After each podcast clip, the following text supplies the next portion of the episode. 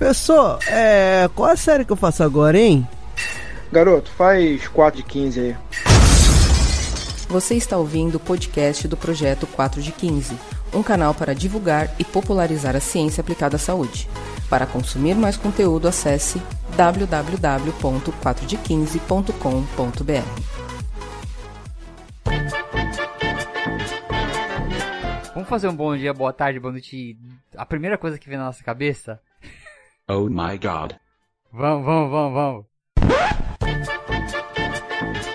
Bom dia pra você que regou o seu eucalipto. Boa tarde pra você que já tomou um choque na tomada. Boa noite pra você que brincou de bolinha de sabão. Boa. O meu pelo menos teve a ver com Ah, o tema, ó. é. Falei de eletricidade, pô. Você olhou pra tomada da tua casa, não olhou? É, tô bem do lado aqui da tomada. Aí ficava uma bosta esse começo, mas beleza. Olá pessoas, eu sou Irmo Toyama, estou aqui com o senhor Gilmar Esteves. Dá um alô aí, Gilmar. Fala, pessoal. E hoje nós vamos gravar um podcast para retomar num tema que a gente já conversou, que é sobre ETCC, estimulação transcraniana de corrente contínua. Se você nunca ouviu esse palavrão, e você tem que ouvir o podcast número 28, aonde a gente explica bem as ferramentas, apesar de a gente vai retomar bastante temas aqui, né? Mas se você tá em dúvida, nunca ouviu, vai lá no 28, dá uma ouvidinha que vai, você volta pra cá um pouquinho mais preparado. Isso aí. Para divulgar esse programa, você hoje vai encontrar a primeira pessoa que você conhece que se chama. Qual que é o nome desse aí? Melissa? Melissa. E aí você vai chegar lá na Melissa e vai falar assim, ó, tô- tem um podcast de um tema que você vai adorar. ETCC. Só que você nem fala o que que é pra ela. Fala, ouve que você vai gostar. Se ela tiver dúvida, você vai ter que decorar, escreve no papelzinho aí. Estimulação transcraniana de corrente contínua. Faz igual a gente fez até a gente decorar. E aí ela vai falar, caraca, tudo que eu sempre quis ouvir é um podcast sobre estimulação transcraniana de corrente contínua. E você já vai ganhar uma amizade profunda com a Melissa. E aí, Melissa, você já tá ouvindo isso. Seja bem-vinda. Entenda o ETCC e não tenha medo de conectar uma máquina ligada numa bateria e dar choque na sua cabeça. Antes de começar, eu quero fazer um agradecimento aqui para os nossos apoiadores do Padrim. A gente tem um programa de patronato já faz um tempo e passaram muitos apoiadores e até mais do que a gente imaginava e pessoas que ainda estão apoiando a gente. Eu peguei essa lista, nessa lista tem as pessoas que já apoiaram a gente e tem as pessoas que estão apoiando a gente ainda. É, e vou passar aqui para falar um agradecimento, falar o nome de cada um. É, gostaria de agradecer profundamente todos que já apoiaram e os que estão apoiando a gente agora, principalmente nessa fase, né, onde muitas pessoas estão com redução de custos, né? Inclusive a gente recebeu é, apoiadores novos até durante o período da quarentena e isso é uma coisa é, muito motivadora pra gente. Então vou falar os nomes aqui rapidinho. Um agradecimento para Anderson Diego, André Sales, Bruno Alberto da Silva, Carlos Raup Júnior, Deise Mota Santos, Eduardo Alves Ascenza, Érica Carneiro Chaves, Fábio José da Silva, Flor Roxana Bravo, Ítalo Bruno da Silva Moura, Jackson, Laércio Fernando Fonseca, Liliane Maria de Oliveira, Maria Jacirema Ferreira, Marlon Fava, Sandra Lopes Silva, minha mãe, e Sérgio Luiz Pimenta de Oliveira. E um último recado. A gente tá com uma newsletter agora nos dias que não tem podcast, vocês vão receber quem está cadastrado no, no blog do 4 de 15. Então, quem não fez isso, entra lá no site 4 de 15, na parte de cima tem uma barrinha que você coloca seu e-mail e se cadastra. Quem está cadastrado, estou separando algumas notícias bem legais para mandar nos dias que não sai podcast para vocês se manterem atualizados aí. Então, uma semana tem podcast, numa quinta, na outra tem newsletter. E algo que vocês podem fazer que vai ajudar muito aqui o 4 de 15 é compartilhando. Ah, então não precisa somente ajudar a gente com algo financeiro. né? Então só compartilhando e divulgando aí para os seus pares já é algo magnífico pra gente. Vamos então lá pro podcast ETCC. Bora!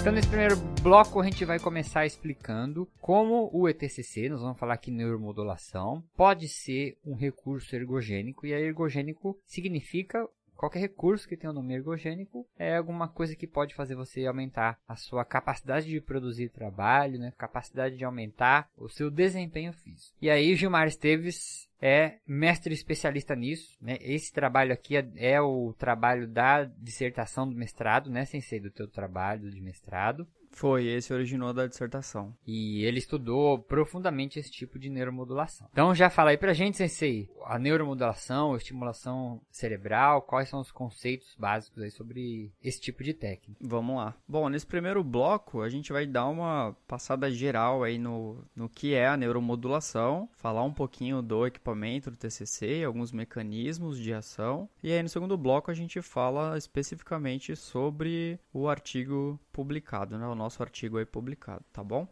Bom, e Beleza. a neuromodulação, né, ou estimulação cerebral, né, então aí para conceito básico, né, então é, algo que possa é, interferir no seu sistema nervoso central, né, alguma ferramenta que possa interferir na modulação né, ou na alteração do seu sistema nervoso central, e isso, né, como um possível recurso ergogênico, então podendo se refletir numa melhora da performance. Né? A gente tem diversos, é, diversas informações na literatura sobre recurso ergogênico, né, farmacológico ou nutricionais, e agora aí recentemente surgiu esse aspecto de neuromodulação, advindo aí de alguns equipamentos, a gente vai falar aí de principais aí especificamente do ETCC, que podem melhorar seu exercício, né? a sua capacidade física, seja de um exercício aeróbio ou ou um exercício de força, né? uma força dinâmica ou isométrica, certo? Então, esse seria o conceito básico. Uhum. E a gente tem né, alguns equipamentos que fazem essa neuromodulação, principalmente que a gente tem no mercado e mais estudos sobre isso é o ETCC, que é uma estimulação transcraniana por corrente contínua, então é uma estimulação elétrica, né? e a gente tem também uma um equipamento que faz uma estimulação magnética, né? o que a gente chama de EMT ou no inglês TMS. Né? Uhum. Que seria uma estimulação magnética transcraniana. Essa estimulação é um pouco mais mais estudada. Né? Ela vem, as duas ferramentas vêm da área médica preferencialmente. Com estimulação magnética, a gente, a área médica tem mais estudo, é, mas a desvantagem é que esse tipo de equipamento ele, ele é, não é portátil, né? Ele precisa estar dentro de um laboratório ou de uma clínica. Muito caro a estimulação magnética, então para o esporte muitas vezes fica um pouco inviável. Né? Uhum. É, é, lógico que ele ainda continua sendo utilizado bastante na área médica tal, mas o esporte acabou aderindo mais o ETCC, que é um equipamento um pouco mais fácil, mais maleável ali para você mexer com ele e também é portátil. A diferença aí, né, para quem tá ouvindo, quando você pega o estimulador magnético, ele tem que ter um, um magneto mesmo. Então ele é como se fosse um canhão, imagina um aparelho de raio-x, faz de conta, né? Ele tem um canhão grande, não sei se uma bobina, o nome que se falaria, uhum. e você põe de apontar aquilo para a cabeça da pessoa, né? E a estimulação magnética, né, se, se eu me corrija, estou falando errado. Ela, você pode regular a profundidade dela também, né? Ela não é Sim, superficial, é. né? A, igual você regula a dosagem, né? Isso. O ETCC você pode construir ele em casa se você quiser. É uma caixinha e é alimentado por bateria de controle remoto da tua TV aí mesmo, né? Então é uma coisa bem pequena, bem portátil, bem simples, né? É isso aí. Tem vários tutoriais, né?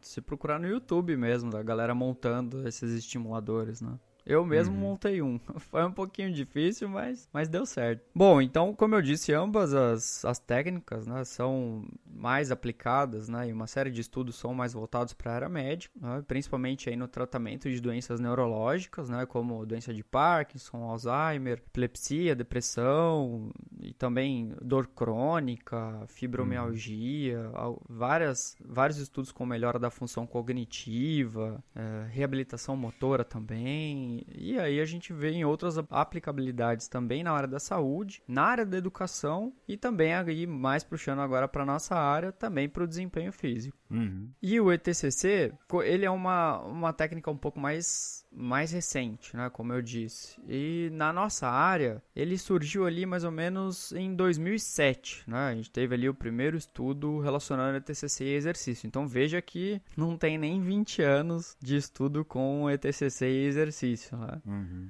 E das outras áreas, o ETCC surgiu lá hum, mais ou menos por 98, 1998, começou a surgir ali os primeiros estudos. Então vejam o quanto, Que também ainda é novo, né? que também é novo, é. então vejam o quanto de possibilidades de estudo a gente ainda tem para realizar. Visto a, a grande variabilidade de exercícios, de local de estimulação e própria variação do equipamento. Então tem muita coisa ainda para ser investigada, né? Então é algo novo. A gente já tem algumas informações sobre isso, mas acredito que isso ainda vai avançar bastante. Então, CC, agora fala especificamente como que é o ETCC, como que ele funciona, qual que é a teoria por trás dele. Boa, vamos lá. Então, o ETCC ela é uma ferramenta de intervenção neuromodulatória, né, de fácil aplicabilidade, portátil, eh, não é difícil de ser manuseado depois que você aprende ali os conceitos básicos. E a função principal dele é que ele é capaz de induzir mudanças na excitabilidade, é, a questão de excitável ali o sistema nervoso central. Então, a relação né, da, do estímulo do córtex cerebral em humanos, né, preferencialmente, que é o que a gente estuda. Uhum. Falando um pouco aí do equipamento, né? então ele possui um circuito elétrico relativamente simples, principalmente para quem estuda eletrônica, né? Ele é capaz de gerar ali uma corrente contínua, tá? E ele tem um multímetro acoplado nesse equipamento para controlar ali a intensidade da corrente, né, a amperagem. Ele tem também ali um amperímetro, um potenciômetro e um conjunto com três baterias ligadas ali em paralelo de 9 volts. Aí essas três baterias elas têm ali uma capacidade de gerar 10 mA de corrente, mas já adiantando, a gente costuma utilizar ali em torno de 2 mA ou 1 mA. Então, a corrente elétrica para estimulação ela é bastante baixa. né? Tem vários estudos mostrando a segurança desse tipo de equipamento, é, principalmente para essa intensidade de, de neuromodulação, e, e é bastante seguro, é bastante eficaz é, quanto à questão de segurança. Ele tem também um par de eletrodo, né, que a gente chama ali o eletrodo positivo e negativo. O positivo seria o ánodo e o negativo seria o cátodo. Ele precisa né, do, do polo positivo e negativo, em- tem no com a sua pele, não é? Mas é, a gente fala de transcraniana, então os dois polos podem estar na cabeça, né? O que a gente chama aí de uma estimulação cefálica, tanto o positivo e o negativo na cabeça. E a gente tem alguns estudos também com um dos polos na cabeça e outro polo no deltoide, por exemplo, né? O que a gente chama de uma estimulação extracefálica. Mas precisa do polo positivo e negativo estar em contato com você, né, para fechar a corrente e gerar estimulação. Pra você que ainda não, não entendeu ou tá ainda na, na graduação, é, o nosso sistema nervoso, né, composto por neurônios, e esses neurônios eles são ativados, excitados por voltagem. Então, quem já está na faculdade, lembrar disso daí, potencial de ação, potencial de membrana, né, aquele potencial de repouso. Existe uma voltagem que se passar daquele limite, ou quanto, quanto mais próximo daquele limite, aquele, neu, aquele neurônio se excita e aí toda é, produz o sinal elétrico, né, e faz o trabalho que ele tem que fazer. Então, o que o Gemar está falando no ETCC é que se você ligar um, um polo positivo e um negativo né, conectado a um aparelho que está com uma bateria, ele vai gerar uma corrente elétrica que vai passar pelo seu corpo ou passar pelo seu cérebro, e essa corrente diminui esse limiar de estabilidade, torna mais fácil com que alguns neurônios se ativem e ativem regiões específicas do seu sistema nervoso, dependendo de onde esse polo está ligado, né? Isso aí, esse é um dos, dos mecanismos primários que acontece, né? Essa questão da, da despolarização né? da, ali da membrana, né? E você facilitar né? o, o potencial de ação ser gerado. Aí, Uhum. Igual o Yuri explicou muito bem. Isso seria o mecanismo, o- parte básica ali do mecanismo de ação, né? Que a gente já deu uma adiantada quanto a isso. Importante falar também que tem diferentes modelos no mercado, né? Você vai achar ETCC para montar e comprar as peças que você vai gastar aí, sei lá, 200, 250 reais. Uhum. Como você também pode comprar um equipamento muito mais eh, robusto aí, em torno de 3 mil reais, 5 mil reais, mas basicamente eles vão fazer né, a mesma coisa, alguns com umas funções um pouquinho diferentes, mas basicamente eh, todos eles têm essa capacidade de fazer esse modelo de estimulação. Uhum. E qual seria a dosagem para esse tipo de estimulação? né? Então, a dose recomendada para ETCC, ela é definida principalmente por três parâmetros. né? Então, a intensidade da corrente, que ela é medida em ampere, a duração da estimulação e o tamanho e o posicionamento dos eletrodos. Então, a intensidade da corrente é o quanto de amperagem você vai colocar no equipamento para ele se produzir ali no, no local onde você está colocando o eletrodo na cabeça da pessoa. né? Então, o que a gente costuma utilizar é o 2 mA aqui no nosso laboratório. Uhum. Mas os estudos da, da nossa área mesmo, né, eles giram aí em torno de 1 mA a 1 mA e meio e 2 mA, né, uma intensidade de corrente bastante baixa. Mas a gente sabe com outros estudos também que a partir ali de meio miliampere já, já gera né, algum, algum efeito estimulatório. Mas o que a gente costuma usar é o 2 miliampere. Normalmente, quando você tem estudos que mostram uma faixa de eficácia de um, na utilização de alguma técnica, com limite mínimo e limite máximo, e desse limite máximo para cima você não tem efeitos adicionais, normalmente te escolhe o limite máximo, né? Isso, e por uma questão de segurança a gente acaba não aumentando muito também, tá? Uhum. Mas é isso mesmo. Então, esse seria né, um dos, dos parâmetros, a intensidade da corrente, a duração da estimulação. Então, comumente também,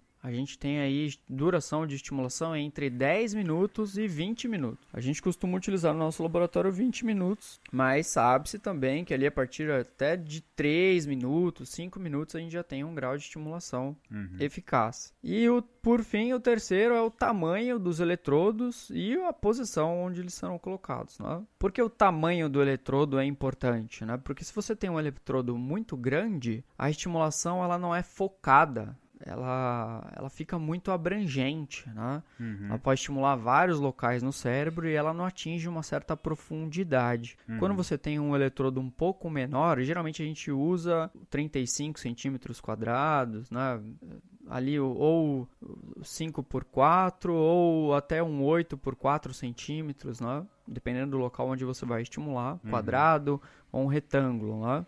esse, esse eletrodo, tá? Um eletrodo de silicone, né? A gente geralmente a gente coloca esse eletrodo de silicone dentro de um de um eletrodo esponja, né? Que a gente coloca ali uma substância salina, tal, para aumentar ali a conectividade com, com a pele, né?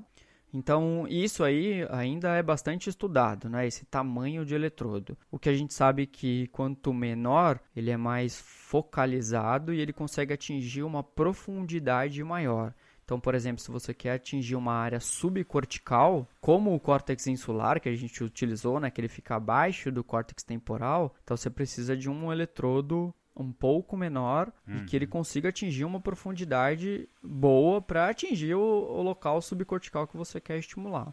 Tá. Se você pega um eletrodo muito extenso, ele, ele fica desfocado e ele não consegue atingir certa profundidade. Então, Ou isso um é- eletrodo, um eletrodo maior pode ser bom para você estimular uma área, né, que é grande e é mais superficial, por exemplo, pegar o Também. lá, né, o córtex motor, córtex pré-frontal, né? Também, então, isso depende da área que você quer estimular, né, do quanto você quer estimular ou conseguir atingir de profundidade. Hum. Ok, quanto à dosagem de estimulação, né? Beleza. Bom, a gente já adiantou alguma coisa sobre o mecanismo de ação, né? o Yuri falou muito bem a questão de facilitar ali o disparo neural. né? E os mecanismos, então, da ETCC, eles, a gente pode compreender eles ali de duas formas, né? O efeito primário, que ocorre no momento da aplicação, né? E, e também dura depois é, pou- poucos minutos, né? e, ou até uma hora, duas horas, né? Que a gente ainda está tá descobrindo quanto é isso, mas o efeito primário já é mais estudado. E a gente tem também um efeito secundário que seria mais voltado para a área da neuroplasticidade. Né? Então, falando uhum. do efeito primário, que foi o que a gente já abordou um pouco, né? ele vai facilitar e, e, é polo dependente, né? Então o ânado ele é um ele é positivo, né? Então ele é um, ele é um facilitador, né? Ele estimula uma determinada área. Então um exemplo, se eu quero estimular o córtex motor, Aí eu coloco ali o polo positivo, né, o eletrodo ánodo sobre o córtex motor. Então, quando eu vou gerar estimulação, ele vai fazer com que as células que estão ali naquele local, as células neuronais, a gente sabe também tem influência nas células, nas células da glia, né, mas falando especificamente da célula motora, né, a célula neuronal, ele vai uhum. facilitar um disparo motor. Então ele age na excitabilidade do potencial de membrana. Então a é gente tem ali facilita, é como se ele facilitasse aquela região do sistema nervoso a,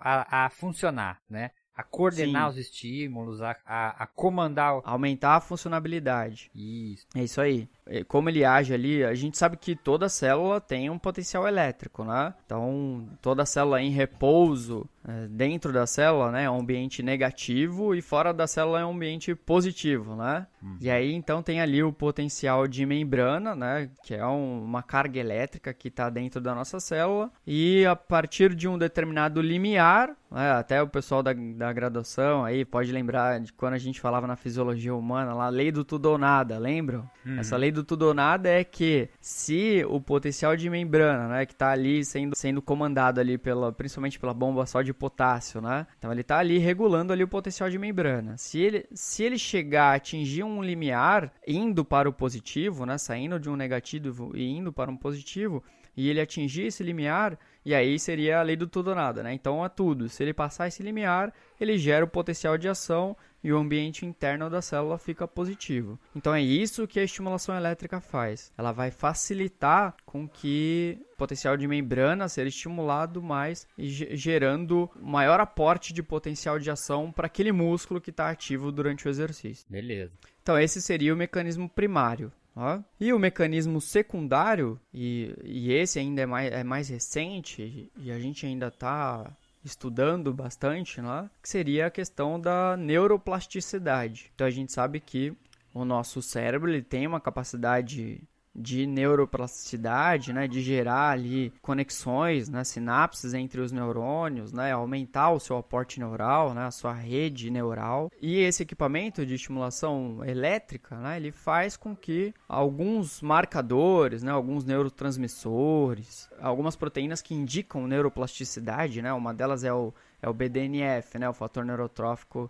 cerebral. Uhum. E a estimulação, ela tem esse potencial. Né? O próprio exercício já tem esse potencial, e aí somado à estimulação, também agora a gente sabe que ela tem esse potencial para gerar neuroplasticidade. Se você investigar mais na nossa área, tem muito mais informação aguda favorecendo aí o exercício ou não, né? Tem estudos mostrando que não também, mas falta estudos com intervenções crônicas, né? Para a gente saber o quanto de potencial neuroplástico ainda esse equipamento pode uhum. pode nos mostrar. Uma coisa só pra gente pontuar aqui, a gente comentou no comecinho que o ETCC pode ser usado para melhorar o desempenho físico, né? Mas é, a gente não entrou nisso muito específico, mas assim, é, de maneira bem simples. Você pode estimular eletricamente uma área do seu cérebro para você tentar fazer mais força, para você tentar é, melhorar uma tomada de decisão em um jogo, para você tentar melhorar o seu tempo de reação num esporte que precisa de tempo tempo de reação, é, para você melhorar a coordenação motora no esporte que exige né, uma habilidade, uma coordenação motora mais refinada. Né? Então o ETCC ele não serve para uma coisa só, quando a gente fala nele no exercício. Né? A gente consegue estimular, dependendo da área do cérebro, aí você tem que entender um pouco da neuroanatomia, né?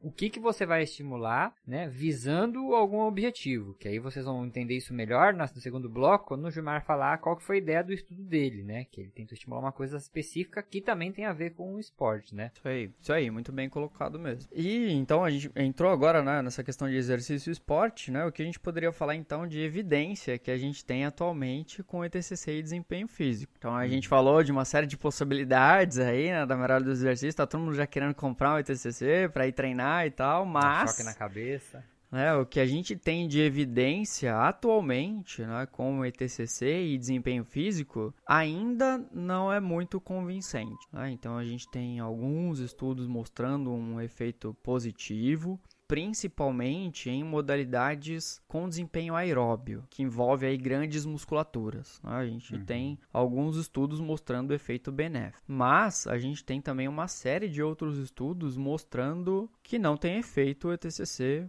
para exercício de força ou exercício anaeróbio, ou até alguns para exercício aeróbio também. Uhum. Então a evidência para um possível recurso ergogênico ainda não está muito bem esclarecido. Porque, como é algo novo, né, tem, tem muitas possibilidades. Né? Às vezes você está estimulando uma área que não é para aquele exercício, ou como o Yuri falou, né, você quer melhorar a coordenação motora para o exercício, né, para aquele gesto motor específico na modalidade, você quer potencializar né, o, alguma via metabólica. Tem várias possibilidades, né, tanto de equipamento, quanto de exercício, local de estimulação, densidade. Então, a evidência clara como um possível recurso ergogênico a gente ainda não tem.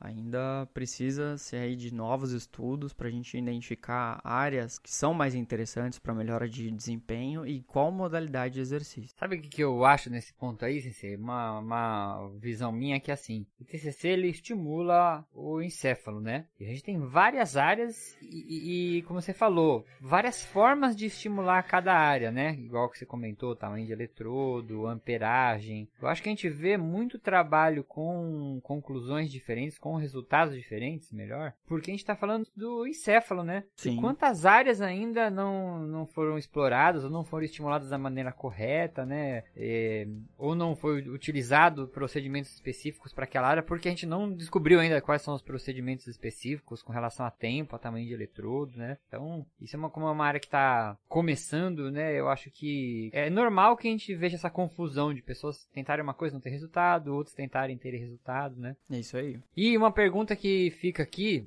é se o ETCC no futuro, faz de conta que no, a gente tem aí um método para estimular desempenho físico, uma região, uma forma, um aparelho, todo específico. Será que dá para a gente colocar isso como doping, CC? Agora não. É, a gente ainda não tem um potencial é, tão claro para dizer que realmente né, o indivíduo lá, o atleta, ele possa se beneficiar né, acima dos limites consideráveis, né? Uhum.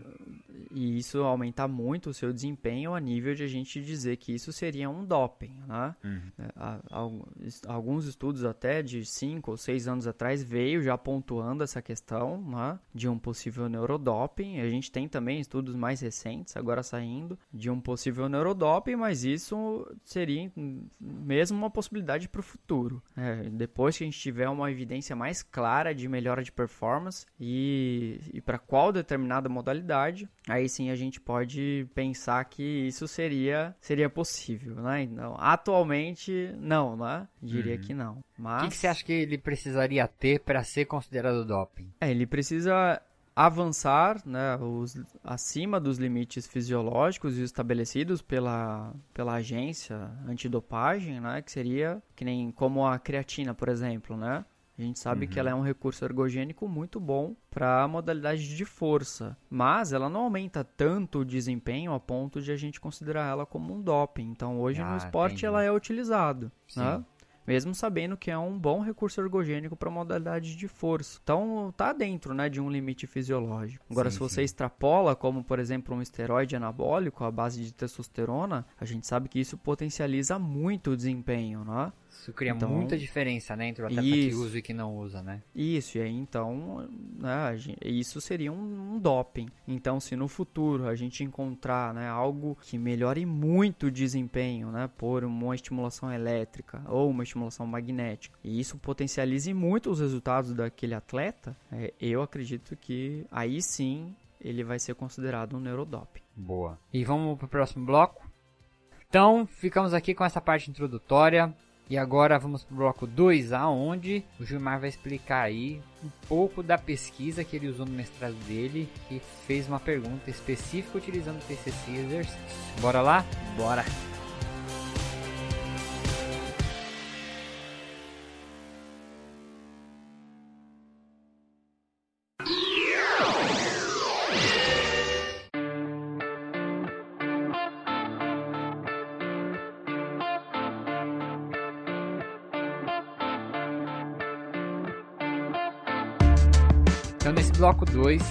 Vai eh, conversar sobre a pesquisa. Eh, essa pesquisa foi publicada aqui na revista Motriz em 2019, né? E tem como autores aqui o Gilmar, eu, o Paulo Eduardo, que já veio aqui também bastante, Guilherme Elcade, professor também formado em educação física, trabalha com exercício na Suécia. Rafael Pereira, sabe de onde ele é? Que é um parceiro nosso aqui do, do laboratório, né? Ele faz alguns trabalhos de MG pra gente, né? E o nosso orientador aí, Paulo Henrique Silva Marques de Azevedo. O trabalho tem o título Efeito da estimulação transcraniana de corrente contínua em exercício supramáximo intermitente. Não sei se você explica aí para nós de onde que veio a ideia e qual foi aí a, a hipótese desse estudo. Bora, vamos lá. Bom, eu, eu não vou repetir algum, algumas coisas que a gente falou já no bloco anterior, que estão descritos aqui na introdução, para depois quem pegar né, o, o artigo aí para ler na íntegra, né, vai ver que algumas coisas que a gente discutiu aqui no bloco anterior estão também né, introduzidas ali no tópico de introdução desse trabalho. né? Mas a gente pode ir no ponto principal, que é o local de estimulação. A gente pensou né, em fazer uma estimulação transcraniana com o, o, o polo ánodo, né, que seria o positivo, que vai facilitar o disparo neural, sobre o córtex insular. Na verdade, é sobre o córtex temporal. né, sobre o córtex temporal esquerdo, mas o córtex insular, que é uma área subcortical, né, ele está sendo ali estimulado também. E essa área do córtex insular, ela é uma área que está responsável por eh, sentimentos de prazer e desprazer, né? Ela tem ali um- uma questão da, da percepção subjetiva de esforço, que é uma variável que a gente utiliza bastante para exercício, né? O indivíduo indicar a sensação de esforço que ele está sentindo durante o exercício. Então, esse local especificamente no cérebro, ele tem essa capacidade de modular né, a, a percepção subjetiva de esforço do indivíduo. E a gente E- sabe né, que a percepção subjetiva de esforço é, está muito atrelado né, à fadiga em exercício. Tá? Então, o indivíduo se sentir com um esforço maior, né, ou, um- ou se sentir em um esforço menor durante o exercício, né, isso pode modular ali a sensação de fadiga dele. Né? É, e aí, o nosso grupo estuda bastante nessa questão de fadiga, tanto fadiga central e periférica. né? A gente sabe que tem mecanismos de fadiga periférica, né, como eletrólitos, né, o íons hidrogênio, entre outros, né, e a gente sabe também mecanismos de fadiga centrais. E, e por um bom tempo a gente estudou no nosso laboratório né, o mecanismo do, da fadiga através da teoria do governador central, né, e um dos pontos chave aí seria a regulação da percepção subjetiva de esforço. Então, durante um exercício, o indivíduo ele de forma antecipatória, né, ele já vai modulando ali a sua sensação de esforço, né, e mesmo que algo periférico, né, vai falando ali, mostrando para o cérebro, né, falando, ó, tô, tô, tô cansado, né, para aí, e ele, e ele continua, né, ó, não, pô, tá, tá difícil, né, mas ele continua, ele vai modulando essa sensação de esforço e ele con- consegue protelar um pouco essa fadiga. É como se o pessoal usa hoje muito a palavra hackear. É como se você usasse um aparelho para hackear o seu cérebro e enganar a sensação de esforço dele. É como se você fosse usar um aparelho que enganasse o quanto de esforço você poderia sentir. Então você estaria numa atividade que poderia ser exaustiva, mas como seu cérebro foi hackeado e enganado, a percepção desse esforço é menor, né? Isso. E uma coisa que o Gilmar comentou, é, não sei se vocês, quem reparou, né? Que ele fala que córtex insular é uma área subcortical. Não sei se vocês acharam esquisito, mas que o córtex insular, ele é uma área que tá pra dentro. Se você pegar o seu cérebro agora, você não consegue ver o córtex insular, né? Então, por que, que ele é córtex e tá falando que ele é subcortical? Porque se você teria que enfiar a mão, por exemplo, tem uma parte do cérebro que tem alguns sulcos, né? Se você pegar lá aquele sulco lateral do lado esquerdo e enfiasse os dedos dedos ali abrisse, aí você ia chegar num outro córtex que está para baixo, que é aquele lobo da ínsula, que é o que a gente chama de córtex insular. Por isso que a gente chama ele de córtex e ao mesmo tempo fala que é subcortical, né? Porque ele está abaixo do córtex que a gente vê aqui do cérebro, mas você tem que enfiar a mão para chegar nele lá dentro. Boa. Bom, e falando também, né, por que, que a gente selecionou o nosso modelo de exercício, né? Um exercício supramáximo, né? Com quem já fez aquele teste de Wingate, né, de 30 segundos vai lembrar, né? Um teste extremamente exaustivo, né? 30 segundos, que parece que é um minuto que você está pedalando, não acaba nunca, né? E a gente acabou fazendo uma sequência, né? Como é supra máximo intermitente, né? Então seriam quatro Wingates seguidos, né? É, é, o, o teste de Wingate, né, ele tem ali uma contribuição muito grande no metabolismo anaeróbio, né? Tanto é que é um uhum. teste para você avaliar né, a sua potência anaeróbia, né?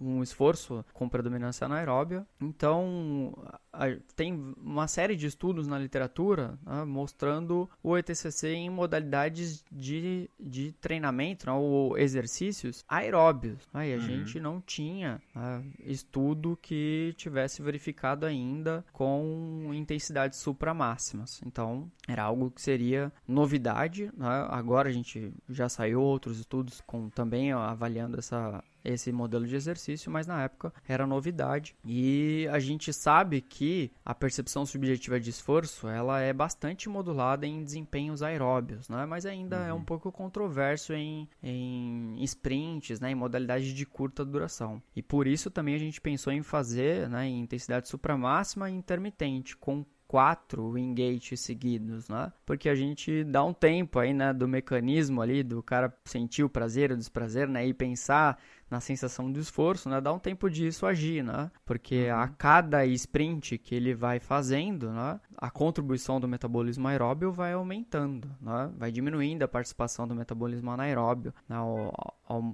ao tempo que ele vai fazendo os seus sprints, né? Então, o último sprint, né? O quarto sprint, ele tem uma contribuição aeróbia muito maior.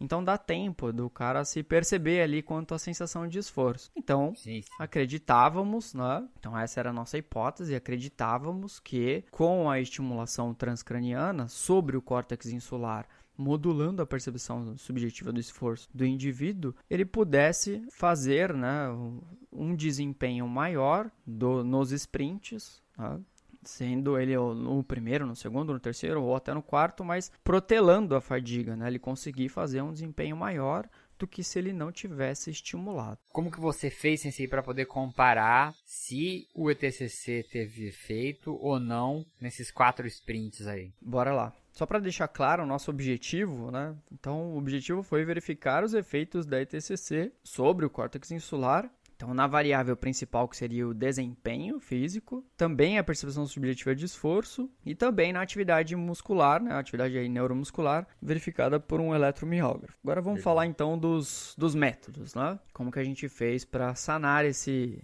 esse nosso problema. Participaram conosco né, do trabalho 11 sujeitos, né, 11 homens saudáveis, recreacionalmente ativos, né, eles não participavam de nenhum treinamento sistemático de ciclismo, mas faziam ciclismo de forma recreacional. E eles fizeram três visitas no nosso laboratório. A primeira visita eles foram se familiarizar aos equipamentos, ao tipo de exercício, né? Fizemos ali algumas familiarizações. E a segunda e a terceira visita era quando ele fazia o exercício com o ETCC ligado, né? Estimulando, que a gente chama de ETCC ativo, ou o ETCC Shan, que seria a gente colocava o equipamento no indivíduo porém o equipamento não estava ligado. Né? O equipamento ficava. A gente até fazia uma técnica né? de levar até os 2 mA e depois voltar para o zero em ali 30 segundos, né? que é o momento inicial onde o indivíduo sente ali um leve formigamento. Né? Depois disso, ele não sente mais nada. Então precisa fazer essa técnica inicial ali nos 30 segundos para o chão para o indivíduo inicialmente né, sentir o mesmo a sensação nos dois modelos. E explica aí, para quem está ouvindo, para que, que serve esse chão? Por que, que você tem que fazer esse chão? Então, ele, ele precisa... É, é, é ali entra como se fosse um efeito placebo, né? Uhum. Ele vai estar tá com o equipamento acoplado, né, todo o eletrodo, todo o eletrodo uhum. colocado, bonitinho, porém né? O equipamento não vai estar tá gerando estimulação. E por que, que a gente precisa disso? Né? Para tirar o viés do voluntário. Né? Ele não pode saber quando ele está recebendo a estimulação. Porque se ele soubesse é, o momento que ele estava sentindo a estimulação, ele provavelmente é, ele ficaria mais disposto. Né? Se, gente, se eu uhum. falar para ele que isso melhora a performance e ele souber que naquele dia ele está sofrendo a estimulação, muito provavelmente eu vou induzir a ele né, uma melhora de performance, eu vou motivá-lo, né? E a gente tem que tirar esse viés de motivação. Então a gente explicava para o voluntário que ele ia fazer dois dias, mas que um dia o equipamento ia estar tá ligado e que no outro dia o equipamento ia estar tá desligado e ele não ia saber quando ia ser isso. Sim, então sim. a gente quebra esse viés. Hum, boa. Bom, então foram os três dias de visita, né, que eles fizeram. E falando um pouco sobre o protocolo de exercício, até já adiantei um pouco, eles faziam então o teste de Wingate, então quatro séries de 30 segundos máximos na bicicleta, com 4 minutos de intervalo passivo. Né? Até para quem quiser replicar algum dia nosso estudo, né, faça um intervalo ativo, né, uma intensidade bem moderadinha, né, porque o intervalo passivo, os caras dão umas golfadas, né, Sente meio um desconforto no estômago, né? Então seria interessante fazer, é, só por conta disso mesmo, fazer um, um, intervalo ativo, mas, mas vários estudos fazem com intervalo passivo também, que tem uma boa replicabilidade. Quem não tem ideia, tenta fazer quatro séries, vai lá na bicicleta da sua academia, coloca uma carga, e tenta fazer quatro séries de 30 segundos pedalando como se você fosse fugir do diabo. Pedalando é. como se você fosse o Sonic girando pé. Como se você fosse o esforço máximo da tua vida.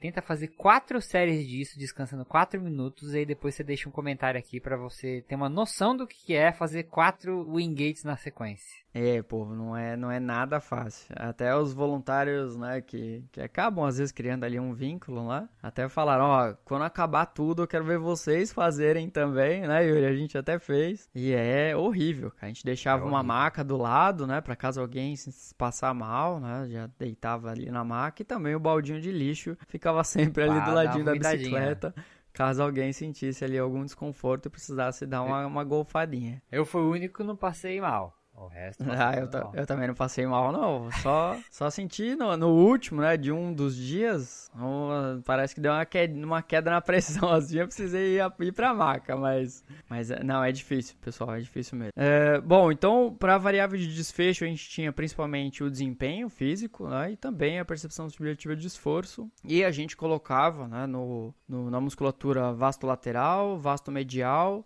e no reto femoral a gente colocava ali o eletromiógrafo, né, que ia mostrar pra gente ali a atividade elétrica muscular. Né? A gente deixava durante todo o experimento, né, do primeiro até o último, o engage, mas a gente só pegou para análise né, os momentos do sprint. Bom, e falando especificamente da, dos procedimentos do ETCC, né, como que foi aplicado, em que momento, então eh, os indivíduos eles ficavam sentados né, antes do esforço, né, eles chegavam, a gente preparava, né, eletromiografia, preparava ali todo o equipamento e aí, sentado em repouso, o indivíduo sofria a estimulação durante 20 minutos, né, colocava ali né, o ánodo no córtex, sobre o córtex temporal, né, e colocava o cátodo, o cátodo na área supraorbital direita. Né, é, e e eles ficavam ali sofrendo a estimulação durante 20 minutos, uma, uma estimulação de 2 mA.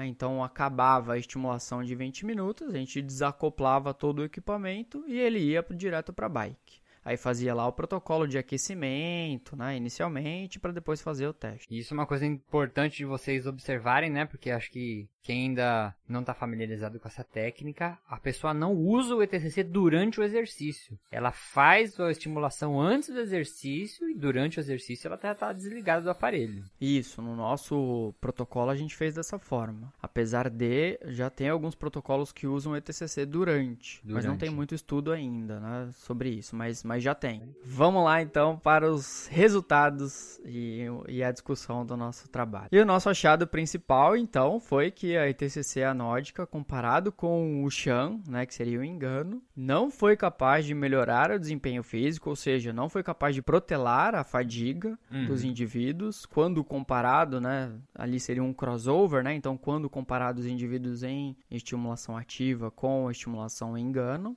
não foi capaz também de modular a percepção subjetiva de esforço e também não foi capaz de alterar a atividade muscular durante o esforço supramáximo intermitente. Então, o desempenho físico dos indivíduos ele ia diminuindo de acordo com, com os sprints subsequentes, né? Então, o primeiro sprint teve uma potência média maior, o segundo sprint foi menor, o terceiro menor e o quarto, por último, menor também.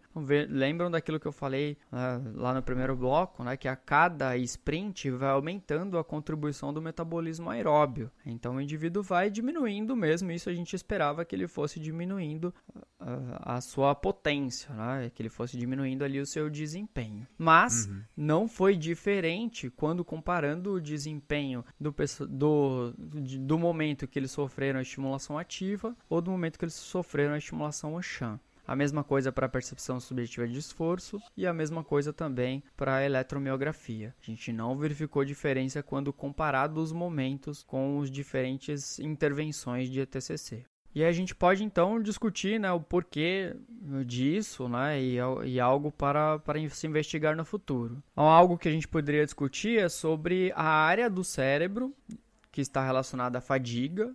Né? E aí é a pergunta de um milhão de dólares, né, Japa? Qual a Sim. área exata que está relacionada à fadiga? A gente não sabe. né? Várias áreas do sistema nervoso central estão relacionadas com a fadiga e também com a percepção subjetiva de esforço. Tem outros estudos mostrando que a estimulação transcraniana modulou a percepção subjetiva de esforço no córtex frontal, por exemplo, ou até no córtex motor, né? Então, talvez estimular só o córtex insular não seja o suficiente, né, para para modular de fato a percepção subjetiva de esforço nesse modelo de exercício. né? Então, outras áreas do cérebro estão relacionadas à fadiga e ainda se investiga muito isso, né? a relação da fadiga em exercício e o local exato onde ela ela se inicia. É, a modulação da percepção subjetiva de esforço também em modalidades de exercício diferenciados. né? A gente sabe que em exercícios de, de modalidade com característica aeróbia, né?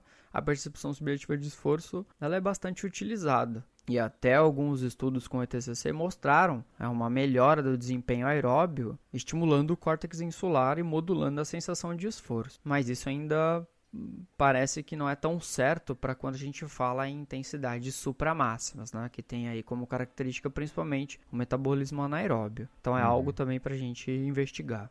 Outro seria o nível de aptidão física dos indivíduos. É, tem um pesquisador brasileiro que, que estuda bastante com estimulação transcraniana, que é o professor Alexandre Ocano, que é até um parceiro nosso aqui. Às vezes a gente, a gente se conversa, né? Os nossos os, os laboratórios, né? E ele estuda bastante, né? Essa questão de neuromodulação. E alguns dos estudos que eles fizeram verificaram que o indivíduo atleta que tem um- uma boa condição física, ele parece sofrer mais a estimulação do que indivíduos que não têm um bom desempenho atlético. Ela é mais Então, benéfica, né? Isso, então parece que é mais benéfico para esses indivíduos que conseguem né, modular melhor ali a sua sensação de esforço, né? Parece que para eles a estimulação é mais benéfica. E só lembrando que o Okano tá para lançar em um podcast, né, Sensei? Que você me contou aí, meio que em primeira mão, que você viu numa live, né? Escutei numa live esses dias que ele disse que tá pensando aí, tá,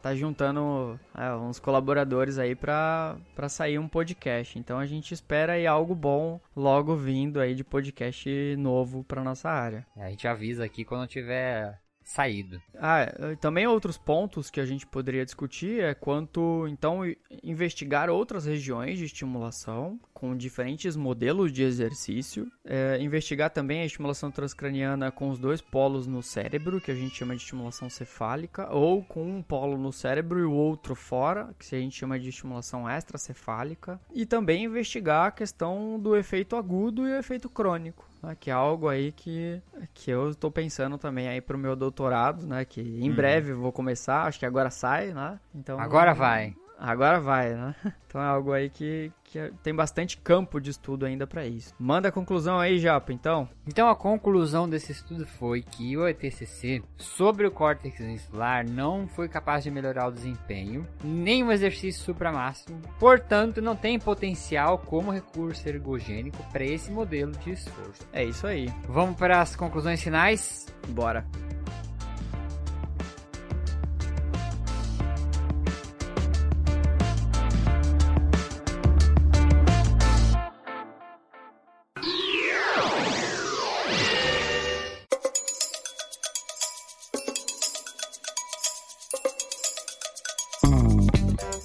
E neste último bloco, é, as considerações finais sobre esse estudo e sobre essa temática. Eu até coloquei aqui na pauta pro Gilmar, e TCC não serve pra nada, é uma bosta. Só pra ver se ele falava alguma coisa. Porra, me deixou no veneno. Tava zoando ele.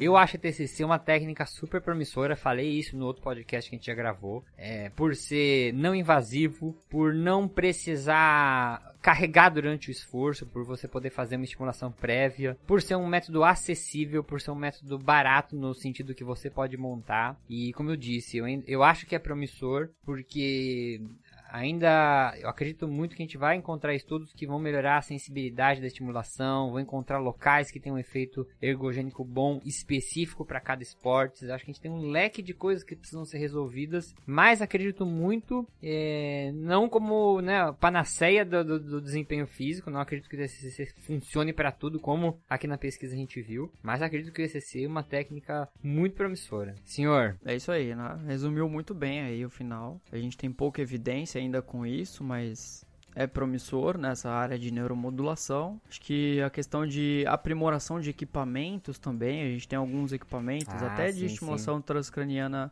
elétrica, né? Que a gente chama de, de, al, é, de alta definição, né? Que ele é um pouco mais focalizado, ele tem uns pontinhos a mais. Ou estimular várias áreas, né? Ao mesmo tempo. Então, como é algo recente, né? A gente tem muita ciência ainda para tem pano pra queimar, né? nessa área. Muito, muito. Até a compreensão dos mecanismos, né? A gente sabe muito do mecanismo agudo e o, e o efeito do mecanismo primário, né? Mas a questão de neuroplasticidade, o quanto isso pode melhorar ao longo prazo para um esforço, né? Para um, Sim, e para um exercício.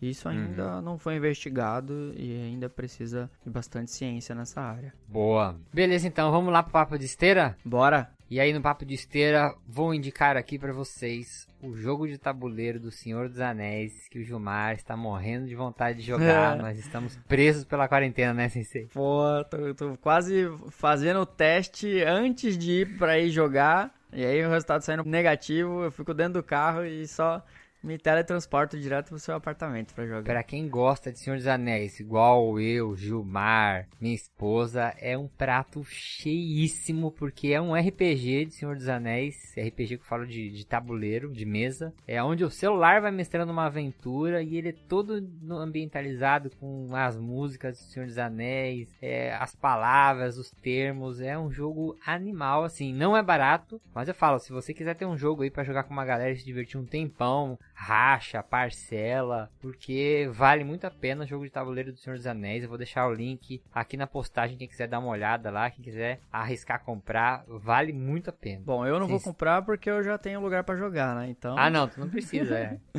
Você, e ainda tem até um personagem pra você que vai ser o Bardo, que você que gosta de dança aí, de, de arte, de música, É, a tá gente já deixou o. Bardo pra você. O bardo. Sensei, tua indicação. Bom, bora pro meu papo. Bom, eu vou falar um pouco sobre as, alguma das séries do Netflix, né? Que agora eu tô de férias, né? Da, da faculdade. Passou aquela Merecida, loucura né? toda de aula remota. Nossa né, então, senhora, cara, sobra aí tenso. um tempinho. Nossa, foi loucura total, né, cara? Esse, essa mudança de sistema de ensino, assim, No meio do drástica, caminho, né? é, de uma semana pra outra tinha que mudar tudo. Foi punk. uma loucura. Mas chegou nas férias, então sobra ali um tempinho pra gente adiantar a escrita de alguns artigos, ler alguma coisinha a mais, né? Dar entrada no doutorado e também sobra um tempinho pra curtir a família, brincar com os filhos e assistir algumas séries do Netflix. Mas quem for começar a assistir algumas das séries, já vou dar duas duas dicas aqui, né? Uma pra vocês não assistirem, que chama A Ordem. É horrível, comecei a Eu assistir. quase assisti, cara. Nossa, nem começa, cara. Comecei a assistir com a minha esposa, aí coloquei lá, falei, ah, deve ser legal, né? Falo ali de mi- misticismo e tal, né? Tem, eh, tem um- puxa assim um pouco pro RPG, né? Eu falei, puta, deve ser legal, né? E aí, puta, decepcionou totalmente. Eu consegui, o primeiro episódio eu consegui assistir 25 minutos no máximo, e aí parei. Falei, ó, não é pra mim sair fora e não assistir mais. E aí depois fui assistir uma outra, né, Pra ver se eu me interessava, e aí eu caí na Dark. Que aí É sim. uma série, uma série, série. foda, né? Que ela é uma série alemã, né? Eu até tava falando pro, pro Yuri, o sotaque, né? Dos caras falando alemão é da hora pra caramba. Muito legal. E então não vejam Sotaque dublado não, né? isso. Sotaque não, o alemão, né? Eu nem sei sotaque de alemão. Como que é? Não, é, a, fala deles é da hora, Aham. né? É muito da hora. E não vejam dublado, então assistam sim legendado. Muito Ou legal, quem né? sabe alemão, vê direto, né, sem legenda. e, pô, não vou dar muito spoiler, tanto que eu assisti só a primeira temporada, ainda faltam duas. Eu fui falar pro Yuri que era da hora, ele já tá na terceira já. Né, então nem, nem me dá spoiler quanto a isso. Mas ela mexe aí com linha do tempo, né? Quem gosta de viagem no tempo, né? Puta, é, então, cara, singularidade, né? Então é algo. tá, é surreal, assim. Você tem que às vezes parar, falar, caralho, linkar uma coisa na outra, linkar os personagens. Mas é animal, é animal, eu te falar, recomendo. Dark é uma série que você tem que estudar pra entender. Realmente estudar mesmo. É foda. Ah, eu brinco que tem que fazer pós-graduação. A segunda temporada é bem complicada. E a terceira só me ajudou porque, um, minha esposa, ela entende esses bagulho do nada, assim, ela entende muito rápido. Então ela tá assistindo, ah, esse cara é filho daquele porque aconteceu isso, isso, aquilo. Eu falei, meu, como você conseguiu entender isso tudo? Ela, ela tem um. Ela consegue pensar na velocidade da, da série. E Eu a série é muito com- encaixada, né, cara? É, muito é. encaixadinha, linkada. E, tipo, você fala, caralho, como os caras conseguiram pensar nisso? É muito foda. Eu vou deixar um link aqui pra vocês que é darknetflix.io. Se você digitar isso, você vai abrir um site da Netflix que tem é, a explicação, a árvore dos personagens e a relação que um personagem tem com o outro. Então toda hora eu tava assistindo, eu pausava, putz, quem é esse cara? Aí eu ia lá na árvore, achava, ah, esse cara é filho desse, que é filho daquele. Como tem viagem no tempo, você tem que saber o que acontece no passado, no presente e no futuro, né? Ah, então esse cara Aham. vai... E aí, usando esse site, pra mim, deu outro, outro ar pra série aí. E ajudou bastante. Ler, principalmente pra relembrar coisas das temporadas anteriores. Mas assim, vale a pena vocês assistirem, porque quem gosta de viagem no tempo, isso aí é um prato cheíssimo, né? Porra. Eu agora vou começar a assistir a segunda temporada, então já vou me ligar nesse link aí também. Depois tem um negócio que eu vou te falar da segunda temporada, mas só depois você assistir. Nem vem, cara. Vamos terminar então, Ceci? Bora? Se você quiser mandar uma mensagem para a gente, você vai escrever para contato@4de15.com.br. Eu nem sei mais porque eu falo desse e-mail, porque a gente quase não recebe e-mail, cara. O que a gente recebe É, é, spam. verdade. A gente tem que mudar esse final aqui. Que a galera agora tá, fica interagindo mais pelo Insta É, mesmo, então. né? É, vamos, precisa mudar esse final. Mas enfim, eu sou Yuri Motoyama, responsável pela edição e produção desse podcast. Me despeço de vocês e agradeço por mais esse download. Indo embora comigo, responsável pela pauta, senhor professor Sensei Gilmar Esteves. Falou, pessoal. Valeu, até a próxima. E um abraço até o próximo episódio. Falou, valeu.